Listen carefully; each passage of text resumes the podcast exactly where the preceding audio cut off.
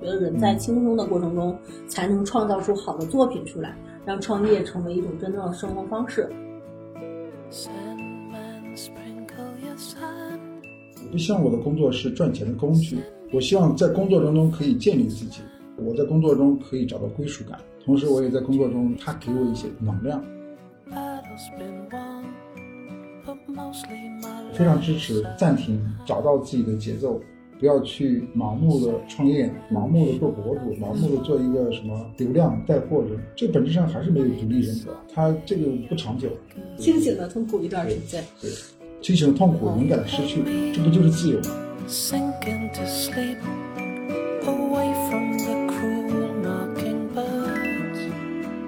大家好，这里是艺人公司，然后这里是采访 Seven 的第二次。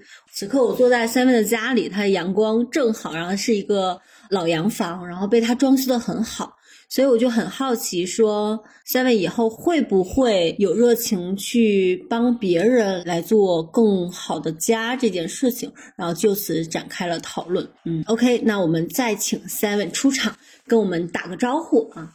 Hello，Hello，大家好。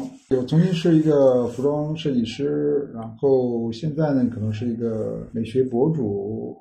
未来好像没有特别想好自己，特别没想，可能希望自己是一个作家，嗯，也可以是一个啊诗人，诗人也可以是一个家居博主，嗯，也希望自己成为我们刚聊的叫人生教练。嗯嗯，词虽然听着有点大，嗯，但是我我希望可以帮到别人。嗯嗯嗯。这样几种工作方向，嗯，因为今年没有工作嘛，所以这些事情还都是在嗯，在自己的不断的理解探索当中。嗯嗯嗯嗯。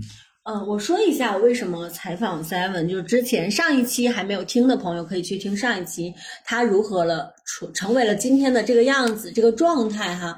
然后第二期我们会聊一聊他在服装行业十五年，然后创业十年的经历。那在这段经历之前呢，有两个点吧，第一个是他现在停掉了他手里的一些工作，我很好奇这个创业停下来的人是什么样状态，以及为什么停掉。未来有哪些发展？这是第一点。第二个，我觉得 Seven 的人生充满各种出其不意。对我希望把这种状态呈现给大家，就是或许我们也可以不去遵循那些社会意义上的成功，做得更高、更快、更强、更大，然后嗯，让让自己看起来非常光鲜亮丽，而去活那些非常有。质感的生命吧，嗯，所以是这样的一个情况。那我们再我们接着聊，就是刚才有提到一个点是，现在还没有一个职业啊，在解决这个问题。是比如说，门东东此刻想软装一个自己的家，但是我没有审美的基础，然后我也因为我没有就是装扮过自己家，对于这个嗯这个家到底是呈现一个什么样状态？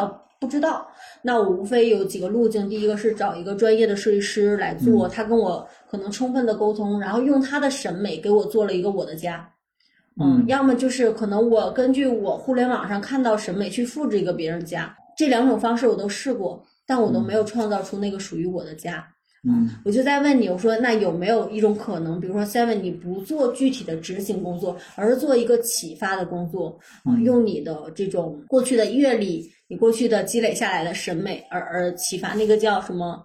呃，有点像软装咨询师之类似啊。我们当时就好像没有没没有人在做这样一个职业，从一个人的内心来去帮你探索和构建你真正想要家的样子。因为你的家很美，然后也很像你啊，你你在这个里就融为一体。很多人这个人和家其实是分离的。或者更像酒店民宿，一过去，它可能很漂亮，但没有这个人的味道。但是你你在这个家就各个场景，就家和你是一体的，我觉得这种感觉很棒。嗯，对，所以这个是你未来会考虑创造出来的一个新的职业吗？嗯，你在问之前我没有没有考虑过这方面的工作。嗯，但是你刚刚说我愿意去为别人创造一个有美好的家吗？嗯。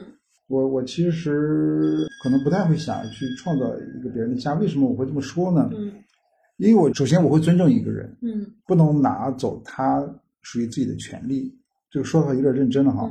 就为什么说拿走他的权利？因为我觉得一个人他的家应该由他自己去创造。嗯，我有什么权利去帮他创造一个家呢？嗯从人性的角度来说，我何德何能去创造一个人的家？嗯所以有这么说，我更愿意说，哎，帮他提供一些方案啊、建议啊，嗯然后让他找寻自己的家。嗯就是你回到你刚刚说的，为什么他拿回别人的方案的时候，然后自己好像也不是特别喜欢，就是因为他缺少了内在的探索，心灵的探索。内在的探索，嗯他真正想过什么样的生活，然后展开他的生活，然后再去创造他的环境，嗯然后他的环境和他的生活模式是同一个频道的，嗯，所以他人和环境是融为一体的。融为一体的。你看到的我现在是因为我，并不是说刻意的去表达一个东西，而是因为我就想这样的生活，嗯我就想这样的生活，爱这样的生活。然后我在表达出来的时候，别人会觉得很棒，嗯，很自然而然。自然而然，他就带带着一个人的温度也好啊，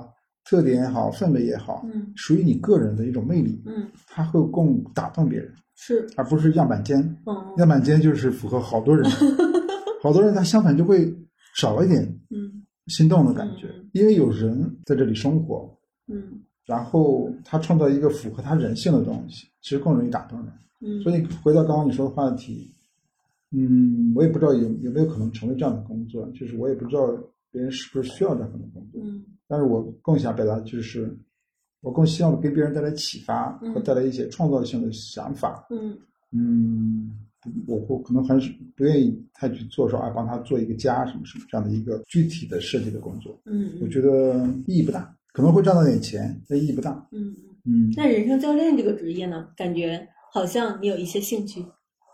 嗯，对这个工作好像是比较感兴趣，因为我最近这两年学了很多心理学之后啊，学了存在主义之后，我发现我好像我的天分是更容易看到别人的内在冲突。嗯然后也可以把它从这么多的复杂的信息当中拎出来。嗯我在想，如果我可以找到他内在的冲突，这个内在的冲突能被他自己认识和能被他自己看到，嗯我觉得对于他人生来说意义是不一样的。嗯如果一个人他可以看到自己内在的冲突，从某种意义上来说，他离自己的真实的生活已经很近了。嗯嗯我更愿意做这样的生活，嗯然后以此去帮到别人，我也觉得很开心。嗯我觉得我自己的人生会更充分吧。嗯。更有归属感。嗯你刚才我们早上第一次见面的时候，嗯其实你就在做这样的工作，无意识的你在问我，呃，为什么一定要做这两档播客，然后感受是什么，然后我讲了一堆 社会化标签的意义什么的。后来我们展开去讨论的时候，你问了我那个问题。就是为什么一定要找答案？嗯。嗯，我说我做这两档播客，不管是从商业上还是嗯。亲密关系上，我希望找答案，因为嗯。此刻感受到混沌，或者嗯。没有那个确切的答案，或者别人给的答案，我不认为是我想要的标准答案，嗯。但是又在找寻，所以我不断的去变换城市也好，或者更换身边各种各样的朋友也好，就是永远被新的东西所吸引，因为我觉得那里可能藏着答案。然后你你马上在我众多的信息当中嗯拎出了那个问题，说为什么一定要找答案？嗯，对，就是你一定要找答案，这可能是你一个核心的问题。嗯就是有没有可能它包含着很多的信息啊，一种疑问，对自我的一种嗯不满，或对生活的不满。嗯那这一不满的背后，有没有你自我的课题、嗯你的情绪，嗯嗯，是不是某种需求？然后内在的探索、内在的发现嘛。那你说到这个人生教练，好像我有这种天分，我的共情能力很强。嗯然后说到共情，我就会越来越能体验到我自己的一个能力，就是心理学的有个词叫在场。嗯嗯什么叫在场？就是，嗯，当一个人在说话的时候，在表达自己的时候，我首先要倾听，嗯然后看见他所处的环境，嗯嗯所处的心境，嗯我和他在一起，去看看他内在发生什么。嗯所以我们称为在场。这个在场就是我和他那个场景是在一起的，我放下了自己的场景，我放下自己的预设，我放下自己的投射，我放下自己的偏见和标签嗯，和他在一起，看看他内在发生什么，看看他的世界，看看他的视角。这个时候才真正称之为看见一个人，嗯倾听一个人。嗯我有这样的能力，所以我觉得，如果我真的能站在他角度去看见的话，我就可以理解他的痛苦，因为带着我某种嗯经验也好，嗯因为我是带着这种好奇心去看的，嗯不带标签去看，才真正能读懂他。他也愿意打开自己，嗯因为他觉得我是听得懂他的没有分析他嗯。然后他打开自己，我真的看见他，然后我在这个时候再去给他一些镜子，嗯让他看到可能性。嗯这时候我觉得可能会帮到他。嗯，我自己理解是这样的。所以其实。嗯，这样回看我们俩早晨的对话，包括你这一番的解读，在过去你有足够多的丰富的经历，并在过去的经历当中理解、看见自己，所以你具备看见他人的这个嗯。不管同理心还是能力也好，嗯。然后在场又是你刚才说的当下，嗯。就是你你本身在这种相对自洽的状态下当中，嗯。能剥离一些无意识的评判也好，或者主观判断也好，啊、在场跟这个人进入到他的场景当中对话。然后第三个，我觉得，嗯，可能是你的优势之一，就是那会儿我们聊到，嗯。你其实具备一个非常支持自己表达的一个人。嗯。如果是我，可能比如说当下，如果我感受到你的痛苦了，我就会认同你的痛苦，我就停止了。嗯。但是其实因为你足够的支持你的表达，或许在某些时刻，那个表达足够有力，对方又有能力接住的时候，某些东西在发生变化了。嗯。嗯，过去足够的多的丰富的经历，然后在场的能力，以及足够相信自己表达的这件事情，嗯。或许，哦，是你做教练这件事情和其他人非常大的差异吧。我也我也不确定我自己适不适合做，我刚开始是在探索，嗯，对，也许会这方面的工作。然后，因为我也会了解心理学的一个概念，就是我不是说站在一个上帝视角，或站在一个嗯强与弱的视角、老师的视角，嗯所以我不喜欢这个人生教练，可能就是教练这个词有点大，他是高生这个词有点对？他他高于跟你这个对话的人，嗯就我不喜欢这种模式。我更喜欢的是，我和他是并排的，嗯嗯我像面镜子一样，哎，我看到了是这样子一个状态，我看见你在找寻答案，嗯我看见你不断的在去问询答案，你为什么要去问询答案呢？嗯那这是可能是一个好问题，一个像面镜子一样，让他看到，哎，对哦，我为什么要在这个地方停留？嗯我为什么要在这个地方去追寻？让他自己去探索，发现自己的问题。嗯然后同时呢，我会可能会给一些更多的方式啊，或者说指引，嗯或者说鼓励，让他可能慢慢自己内在有一种力量，可能这样会更好的一种方式吧。嗯嗯，就是为什么我一定要从这个点开始，是因为我嗯在采访你初期的时候，我嗯想的是，为什么这个人可以就是嗯创业十年停下来？然后聊完我们第一期之后呢，我那个好奇点又变成了这个人为什么可以把工作室暂停？那暂停嗯之后到底想做什么？我希望嗯从你的当下开始展开聊起。我就我们都不知道未来你会有哪些职业身份的转变，也就像你也没有预设你去做博主一样。对，嗯。对对我觉得这个部分挺有意思的。那也希望，其实，在听播客的朋友们，至少这个节目想传达的是，我觉得尊重个体生命的流动性以及各种职业的可能性。也许在我们聊着聊着过程中，一个新的从未发生的职业就诞生了，且市场上有真实这样的需求，又能满足你的热情。对，嗯就是我们不用被规训的说，哦，我在做这个职业，然后我三年、五年、十年、一辈子都要干。现在年轻人，尤其零零后，大家充分尊重自我的情况下，会创造出一些非常好玩的东西。嗯嗯，我觉得这个是我想展开聊聊的东西。那我们回到当下，就是我们上一期有简单的聊过，就是你决定暂停工作室的这个时间和原因。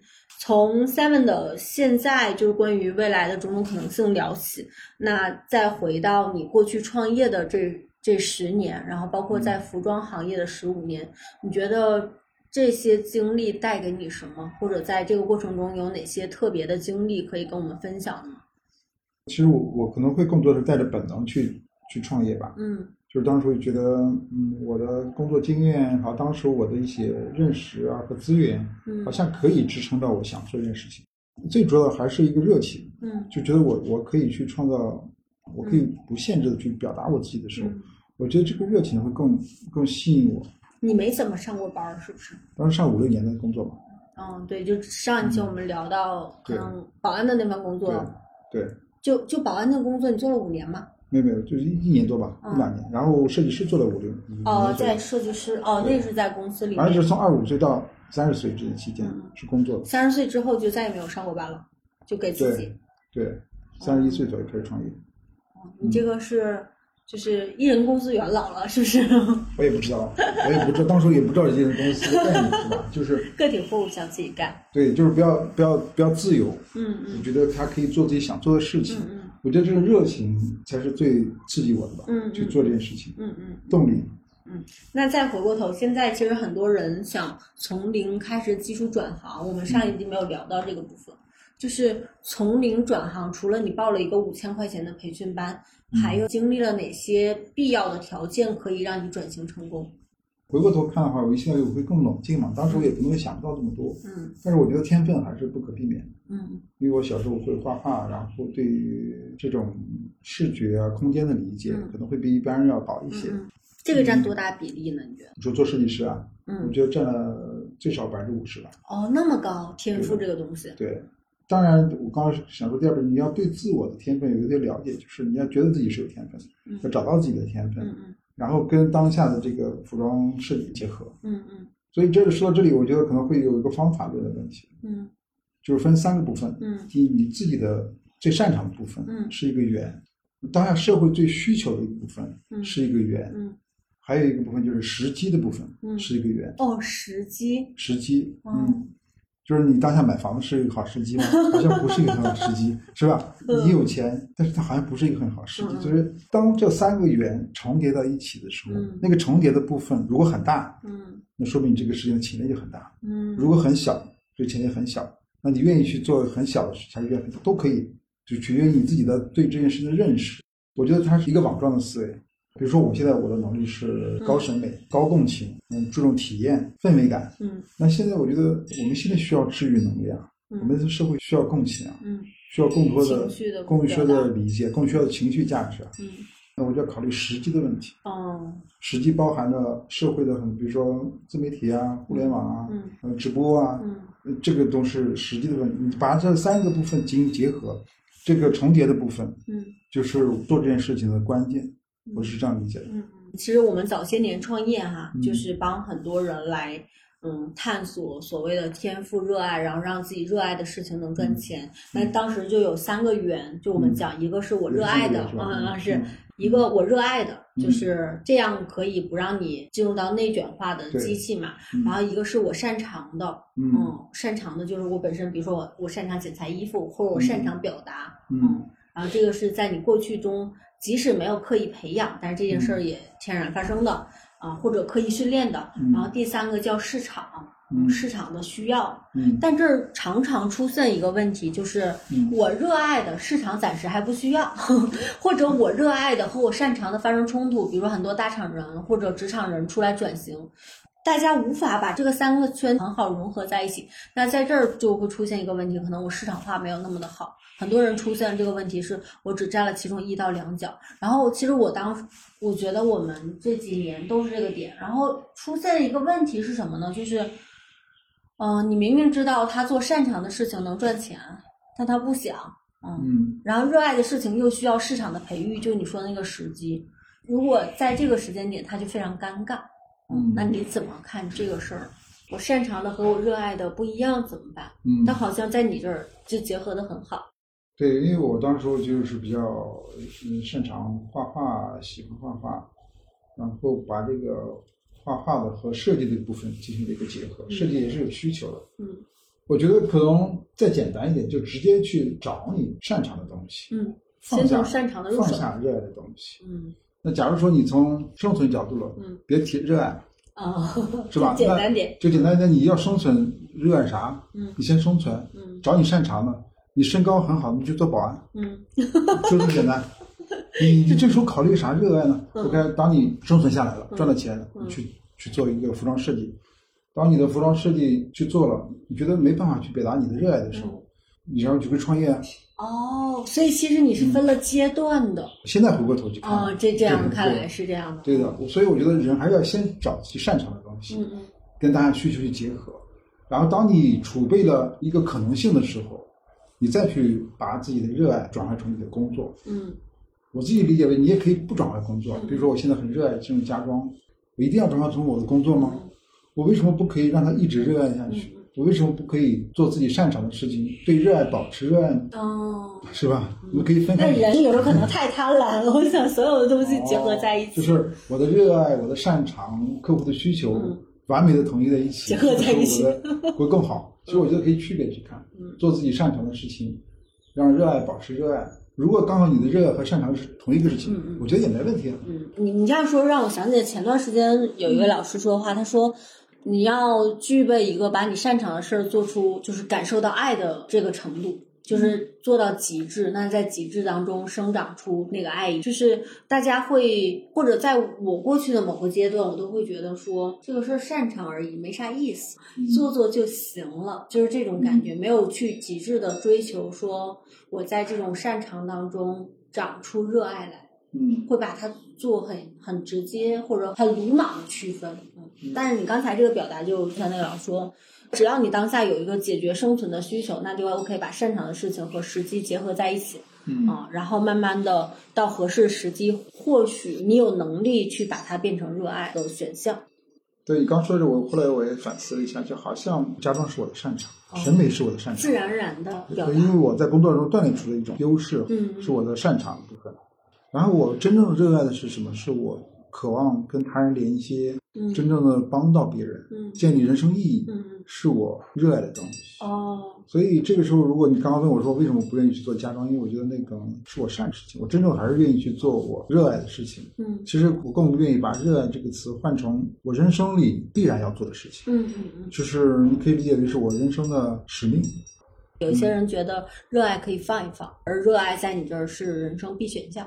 你也看人生的阶段，比如说我在年轻的时候，肯定是要放一放，是不是？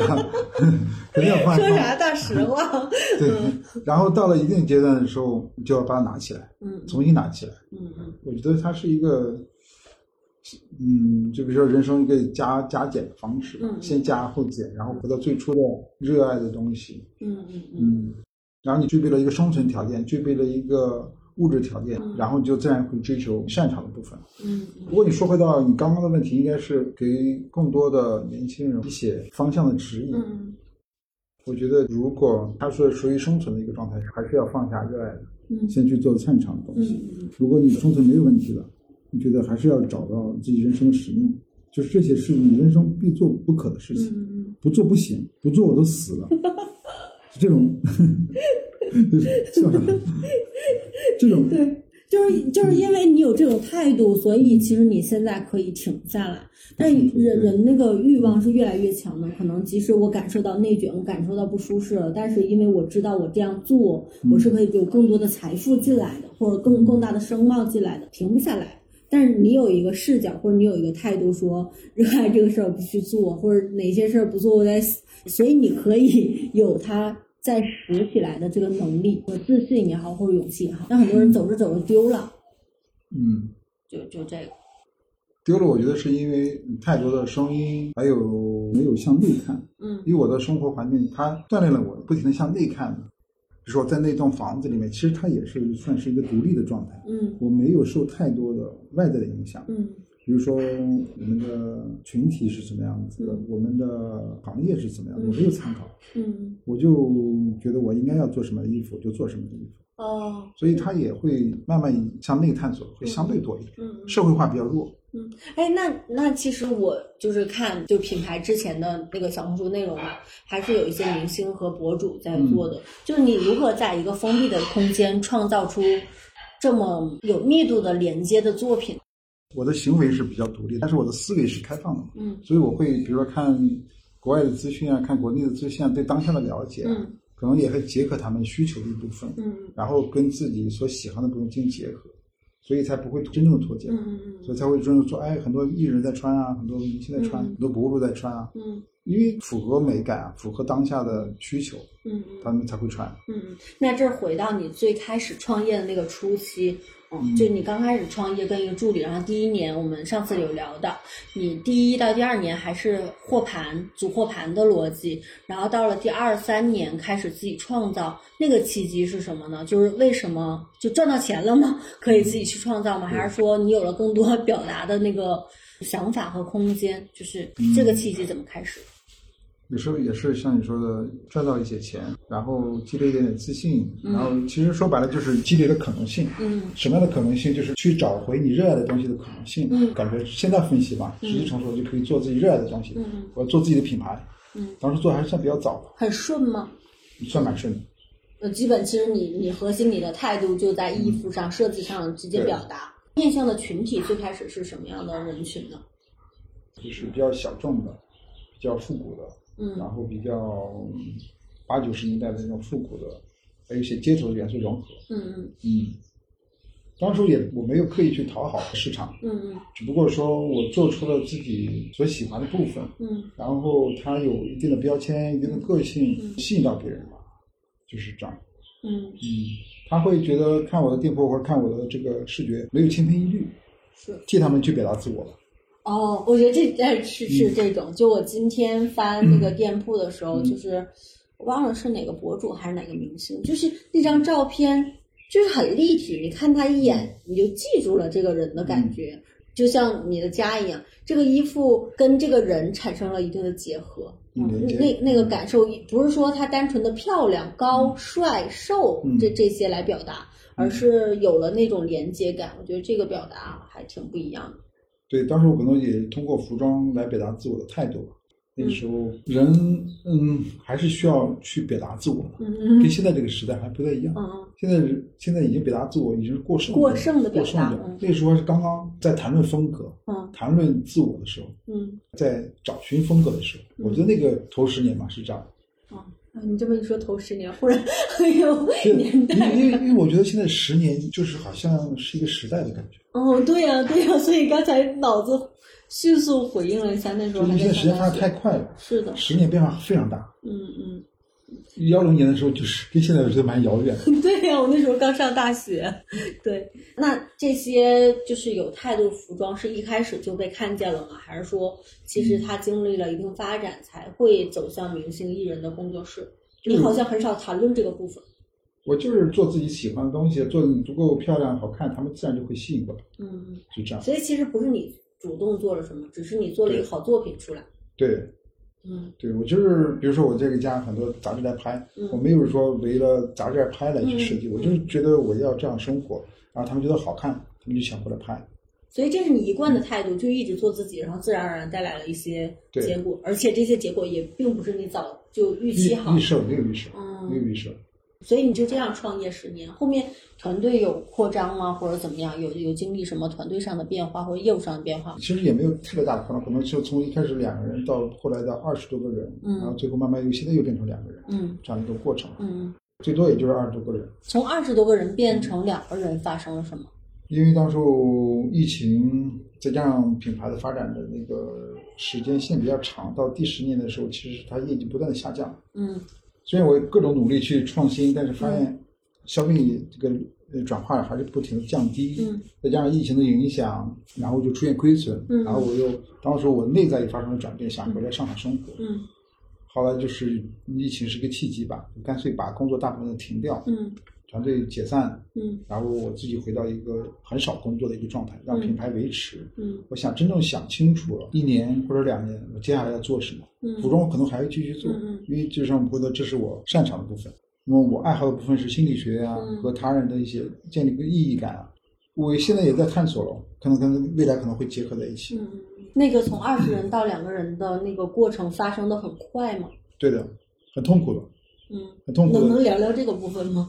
就聊聊痛苦，可能我自己跳过，跳过你这生活太幸福了，让我们聊聊聊痛苦。聊聊痛苦。呃，这这是开玩笑，但是真正的是，其实很多人经历了团队的这种突然的增长或者解散团队这个过程，其实很多创始人、主理人经历了非常多的痛苦，但是这个痛苦很多人在当下没有办法表达。其实包括我最近在上海也经历了一些项目，就是呃主理人自己自身的内在成长的探索变化，以及外部环境业务的一些变化来来做出这个决定。但真正说我有这个想法，想让我的组织变得更轻，然后更长久运营，和我真正的去跟员工们去谈，我们暂时结束掉这种合作，我觉得还是挺难的，真正去做。所以节目中还没有聊过这个部分，大家都是在要不然就一开始就是艺人公司的状态，呃没有太有解散过团队的这种对谈，你能聊聊吗？嗯，好，这个问题是这样的，就是刚开始的时候，比如说因为疫情啊，或者环境的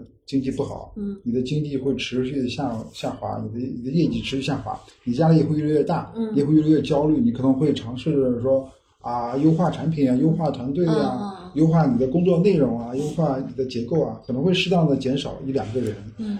能不能再提高点业绩？嗯它其实是没有质变的，原有的思维的方式上进行优化，嗯，但这个其实看似解决问题，但没有在。治标不治本的。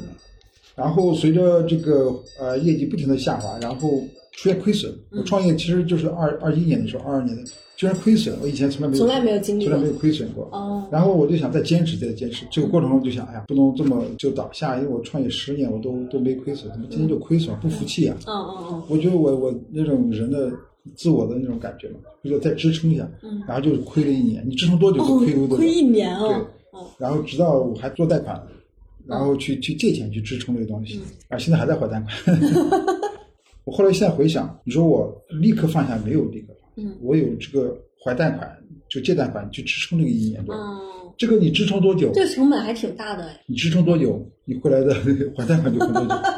所以现在回，但是呢，你现在就会觉得这个支撑的过程是必然的，因为我回到了自己的身上，就是说我当时是住在一个工作室里面，嗯。我和工作是分不开的，嗯我和这个品牌是分不开的。嗯品牌从某种意义上就是我的一部分，嗯嗯我怎么会愿意承认我自我的那部分被削弱呢？哦，如果我承认我公司亏损，那我就对我自我进行否定，我不愿意接纳这个事情，我要冲死冲，嗯接待行我要去冲，嗯做到下面还是冲不下去了。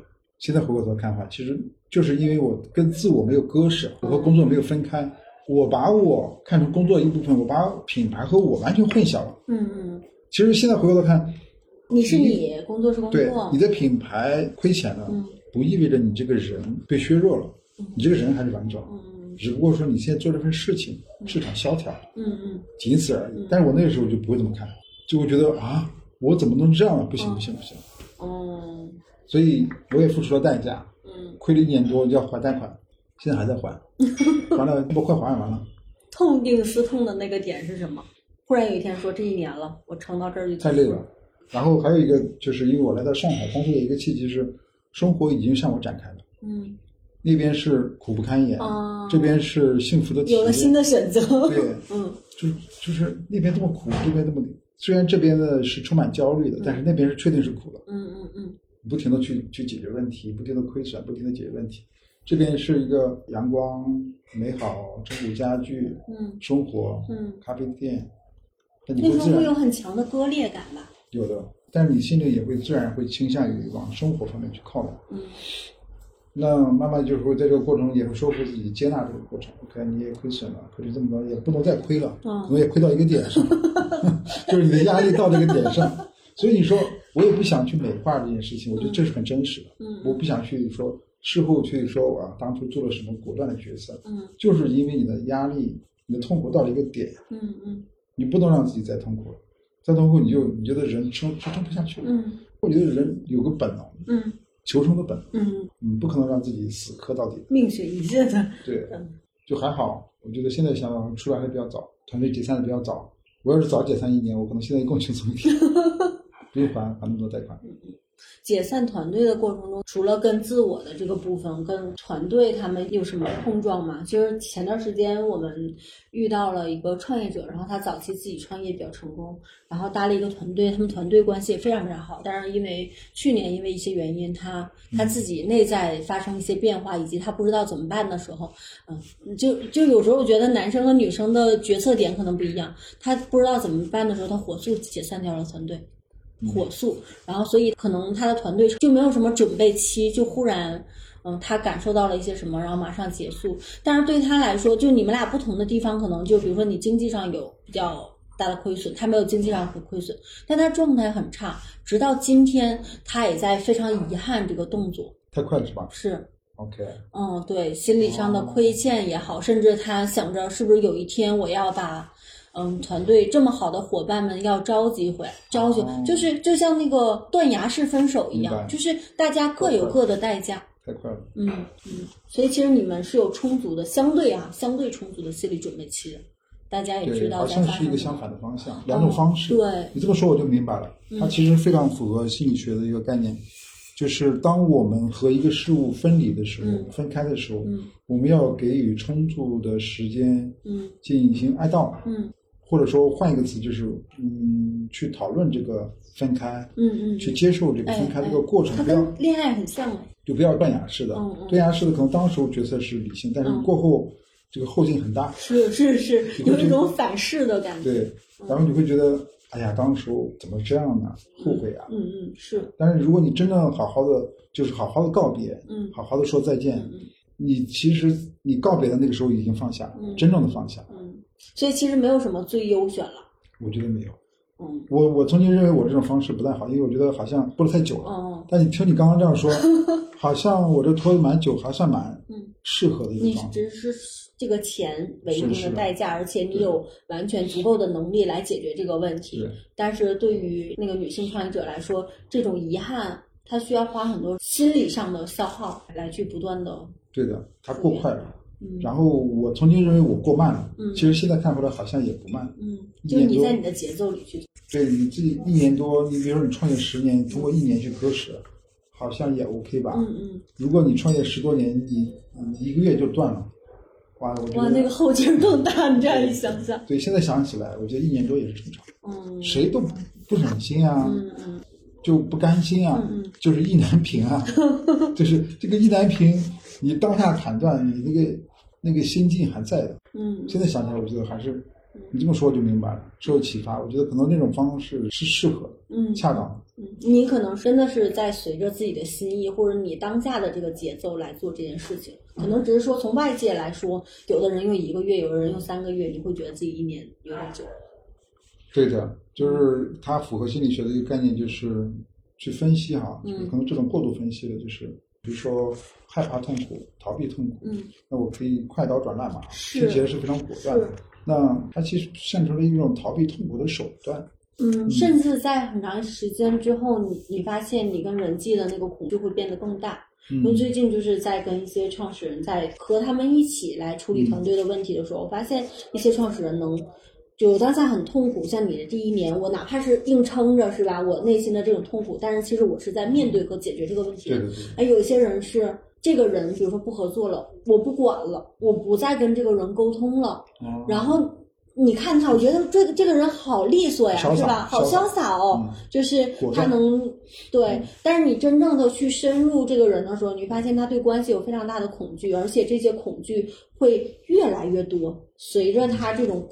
就是断崖式分手的经历，其实跟恋爱很像。嗯你看有一些人就是很能很快分手，但是有很多看不见的东西，在未来的某一天又生发出来。嗯对，所以在看见他们这样的一个过程的时候，就我就特别想跟你聊这一期。我觉得嗯，你好像在团队处理这件事情上没有让你那么消耗，至少现在回头来看，对。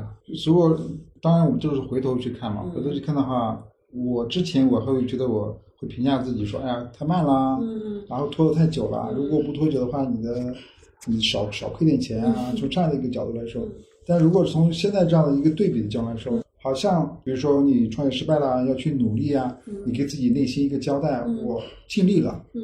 我尽力，他还是亏了，嗯。再努力一下又亏了，嗯。好像内心上有个交代了，嗯。就是踏实了。我自己知道我没有逃避，比如说跟员工去谈，也尽量去谈了，嗯然后也有吵架的，嗯不愉快，因为我辞退嘛，嗯嗯在过程中也有认识，也有成长，也有痛苦。嗯，明白。那我们进入最后一个话题啊，就是嗯你觉得这个工作室的暂停，你回到生活当中，它是一种失败和妥协吗？如果是，你怎么定义它？如果不是，你又怎么定义它？嗯，好像我从来没有去评判过评。判过，嗯曾也许曾经内心会觉得自己是是失败的，嗯。创业团队解散了，嗯。很有种强烈的一种分离感，嗯。觉得哎呀，我自己创业这个十年，最终以失败告终，嗯。然后从社会层面很挫败，嗯。但是就是从另外一层面来说，好像慢慢的接纳这个事情之后，觉得好像我也没有完全的失败，嗯。或者说不能称之为失败，我只不过说原来那种工作模式已经不适合我，嗯。不适合现在的这个我，嗯嗯不适合的我，干嘛要去强求它？就是你的外在的环境嗯和你内在的环境不匹配了，嗯不匹配那是必然要分开的。嗯好像我也觉得它是必然的，它不能成为失败。嗯所以我现在要发展出一个更适合我现在的内在的我的嗯一个工作环境嗯或者生活环境，才是更好的更。重要的。对，嗯所以可以这么说的话，其实就是说，我经过这两三年不工作，我已经升级了，我已经是二点零的我了。嗯，没准三点零吧。对，三点零就是我已经是全新的我了。嗯过往的那种旧的模板不适合我了，嗯我要换新的模板了。嗯嗯嗯。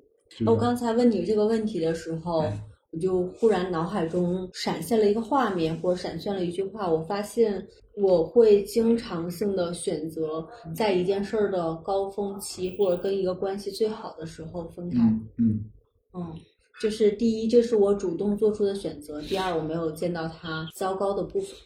嗯嗯，避免避免失败，避避免失败，避免痛苦。然后前段时间跟他们聊这个问题，他说：“东东，你可以呃向善或者相信人性中的最美的一面，但是能不能接受真正的去看见恶，然后体验恶，然后再选择善？就是就这个点，就是嗯，你是完整经历了这个过程，这个过程好宝贵，我忽然觉得。”嗯，但是如果对我来说，我在很多事情上或者项目上、业务上，我希望它是最美、最好的时候，嗯然后我就退出来了。然后我的回忆永远都是美的。比如说，我跟一个人建立关系，甚至男女朋友关系，如果当下很好的时候，嗯我就想这个时候结束好像是最好的。嗯，嗯可以理解的。嗯我觉得这个跟一个人跟他跟他的过往是有关系的。嗯你刚刚说的，在最美好的时候退出来，其实就是保全一种圆满感。嗯圆满感对他来说很重要。嗯我保留这种圆满感，我就没有被打破，嗯，我就没有没有痛苦，是我没有失败，是，然后再去找新下一个圆满感。嗯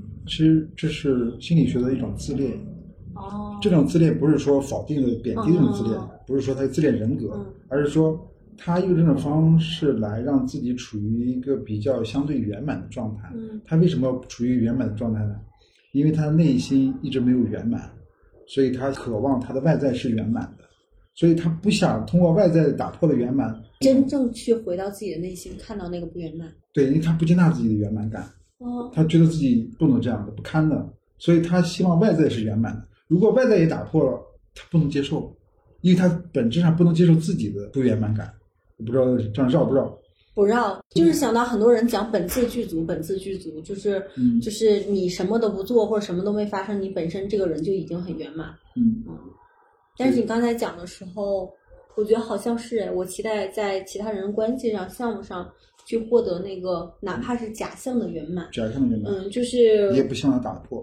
不希望我老是想去否定掉那些破碎的东西，甚至拦腰截断。我会选择性让自己记录好的那些东西。嗯但是刚刚你在聊团队的那个部分，我也其实我也经历过，就是创业项目结束掉，但是我会故意在我的记忆当中去忽略那个部分。嗯，选择性记忆，选择性记忆，选 对选择性记忆看起来美满的地方。嗯那我回过来，你觉得自由这件事情是相对的吗？因为当时你不想被束缚嘛，而且有你自己态度表达，啊，所以选择创业了。那现在又相对可以用自由职业这种状态来形容你吧，啊，嗯也或者也不需要被定义。就是以你现在的状态，你觉得未来还会继续创业吗？嗯，还是说，其实你保持任何一种开放的态度，甚至有一些班儿不错，你也接受上班儿？就是自由这件事情对你来说是一个什么？上班儿是不可能上班的，就像你说打工是不可能上班是不可能上班儿的。对，打工是不可能打工的嗯，就是我觉得好像创业它是一种生活方式，嗯，好像你你进入了这个生活方式嗯，就好像回不去了。对，好像不太想去回到另外一种生活方式嗯。所以你说刚刚问题的是怎么去看待自由，未来会不会继续创业？嗯，对，我觉得创业的概率非常非常高。哦，嗯，可能也会更倾向于像你说的艺人公司啊，比较小型的一个创业模式，呃，一两个人啊，两三个人啊就够了。然后我也更渴望我的工作变成一种滋养。嗯怎么说呢？就是我不希望我的工作是赚钱的工具，我希望在工作当中可以建立自己，我在工作中可以找到归属感，同时我也在工作中，他给我一些能量。嗯我之前的工作看起来是我喜欢的工作，嗯但其实我就在消耗我自己。嗯我我之前的工作、创业的工作，它是在消耗我，它没有给我滋养。嗯那这样我的人生是干瘪的，我人生是不幸福。嗯就是你变成了一个赚钱的工具啊！嗯我被我自己奴役化，不停的赚钱，不停的赚钱，然后不停的加班，嗯，我连花钱的机会都没有。我真的没有花钱的机会。你这样说，我觉得，嗯，嗯，是不是就是早期剥削自己的这个阶段，男性很适合谈恋爱呢？你看他又能赚钱，然后又没有时间 出去玩儿，然后又没有精力花钱，那个时候谈恋爱，我觉得也是危险的，嗯。因为他也会剥削别人。对，没有没有额外的这种爱的流动给对给到他自。己内在是不圆满的，嗯他跟别人关系很难进入真实，嗯他又充满了掌控，他把人当成是实现目标的一种方式和工具了。嗯所以说回到嗯那个自由的工作，我希望我自己的工作可能是可以给我带来滋养的。嗯然后同时呢，这个部分还有一个前提就是我知道我真正需要什么，我的价值观是什么。比如说我一个月只需要一万块钱，嗯那我赚到一万五，我就够了。够了啊。我干嘛要赚两万呢？我赚多多多花了五千块钱的这利息干嘛呢？那五千花那五千给谁呢？给别人看吗？我没必要。嗯我只需要一万块钱，我赚到一万二就够，赚一万五更好嗯就可以了。超到这个度我就不干了。就是这样很清晰自己的价值观的前提下，然后再去做一些自己能给自己能量的工作。嗯嗯我觉得这样的人生是值得追求的。嗯可能现在还没达到，嗯还没有完全承担的状态，但我觉得我会往那个方向去发展。嗯。对，最后一个问题，我相信听到这一期节目的，包括现在整个粉丝有一些是呃在创业的状态，然后有一部分是非常卷的职场人，打算自己出来创业。